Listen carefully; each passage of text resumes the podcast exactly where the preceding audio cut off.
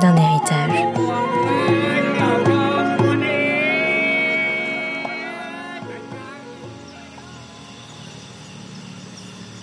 Je me réveille doucement par le bruit du moteur du tuk-tuk à travers la nuit. On distingue l'ombre de ces arbres qui bordent la route.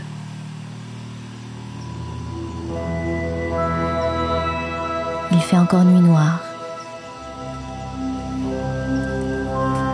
Petit à petit, j'entrevois un paysage hors du commun.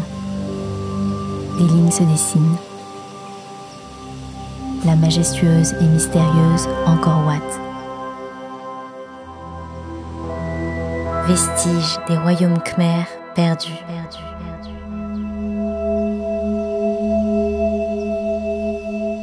En traversant le pont flottant dans la brume, je me rapproche un peu plus de ce joyau. J'observe avec émotion la grandeur de sa silhouette.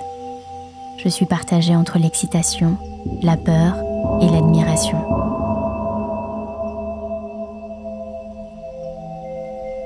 On m'en avait beaucoup parlé. Je rêvais depuis longtemps de voir ces ruines millénaires au milieu de la jungle cambodgienne. La magie opère les teintes rosées du ciel révèlent la beauté et la grandeur de son architecture. Je reste sans voix devant le spectacle que nous offre le lever de soleil sur le temple. Malgré la horde de touristes, il règne un silence assourdissant devant ce tableau vivant. Je reste de longues minutes à contempler et découvrir chaque nouveau détail de ce véritable trésor.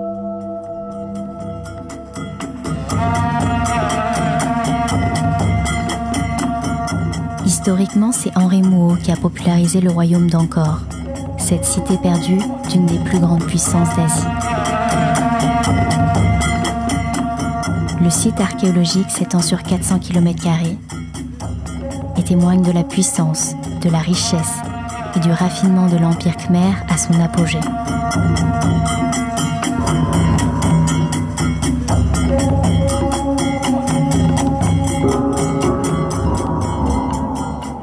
Je rêve et j'imagine la stupéfaction de ce Français lorsqu'il a découvert cette merveille à travers la densité de jungle. Je m'interroge et je me demande comment le peuple khmer a-t-il pu bâtir une telle cité? Et surtout, comment ce joyau a-t-il pu être laissé à l'abandon?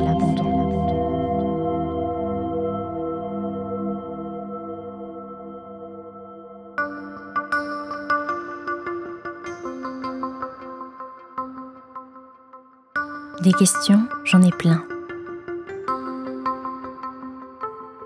Et je cherche des réponses un peu partout du regard. Je suis fascinée par la nature, ces immenses arbres et les racines tentaculaires qui s'éprennent de ces montagnes de pierre. Je suis parfois aveuglée par l'aura mystique des lumières qui arrivent à transpercer cette forêt tropicale et à se faufiler dans les petits recoins des temples. Le bruit de la jungle est apaisant et ses couleurs m'émerveillent, comme si ce lieu avait une palette différente de la nôtre. Tout est plus particulier. Le vert humide des feuilles, le marron émoussé des arbres et ce sable orangé qui tamise toutes les scènes comme s'il était toujours en train de s'exhumer dans l'air. J'ai vite compris qu'ici le spirituel prend le pas sur le rationnel.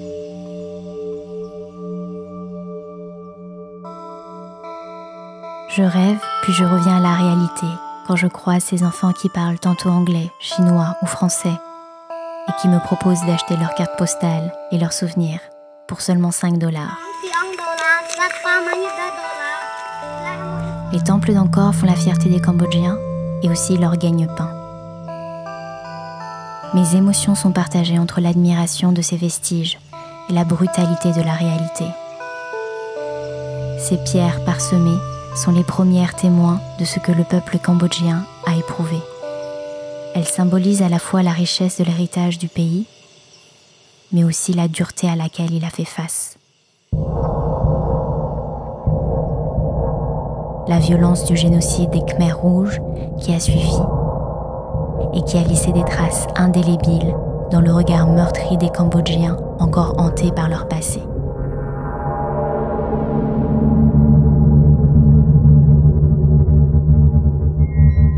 C'est ce même génocide qui a fait fuir ma famille du Cambodge au Vietnam. Celui qui peine à cicatriser dans les souvenirs de ma mère. Quand je lui parlais de mon désir de visiter le Cambodge, elle m'en dissuadait en me disant que c'était un pays dangereux, instable et impénétrable. Ses derniers souvenirs étaient les mêmes que lorsqu'elle avait été contrainte par la force de quitter le pays. Encore adolescente, elle vécut des semaines de marche, des journées sans manger et parfois sans dormir, avec la peur au ventre de mourir.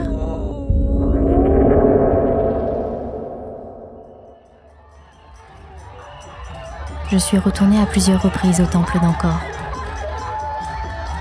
Et je ressens toujours la même émotion. La dernière fois que j'y étais, c'était pour l'un des plus grands événements sportifs de la région, le semi-marathon d'Angkor Wat. «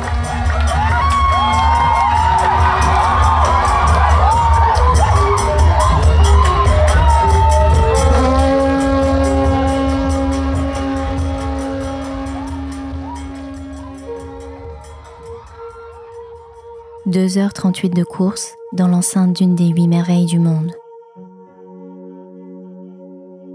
2h38 de course à admirer la grandeur des visages énigmatiques sculptés dans la pierre. 2h38 de course à retracer l'histoire de mes parents au Cambodge, leur rencontre, leur amour et leur départ précipité. 2h38 de course où je foulais cette terre que, quelques années auparavant, ma mère fuyait. 2h38 de course où j'ai reconnecté avec une partie de mon identité. 2h38 de course que j'ai vécu accompagnée d'une femme qui porte le même nom que la personne qui m'inspire le plus dans ma vie, celui de ma mère, Navi.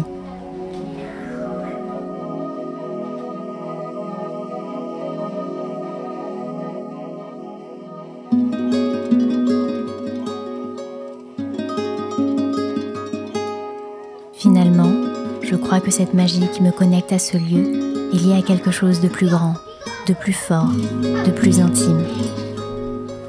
J'ai compris qu'à travers ces temples, ce n'était pas simplement une contemplation d'œuvres ou de vestiges. Non, c'était bien plus que cela. Je me voyais moi, mon héritage et mon identité. Encore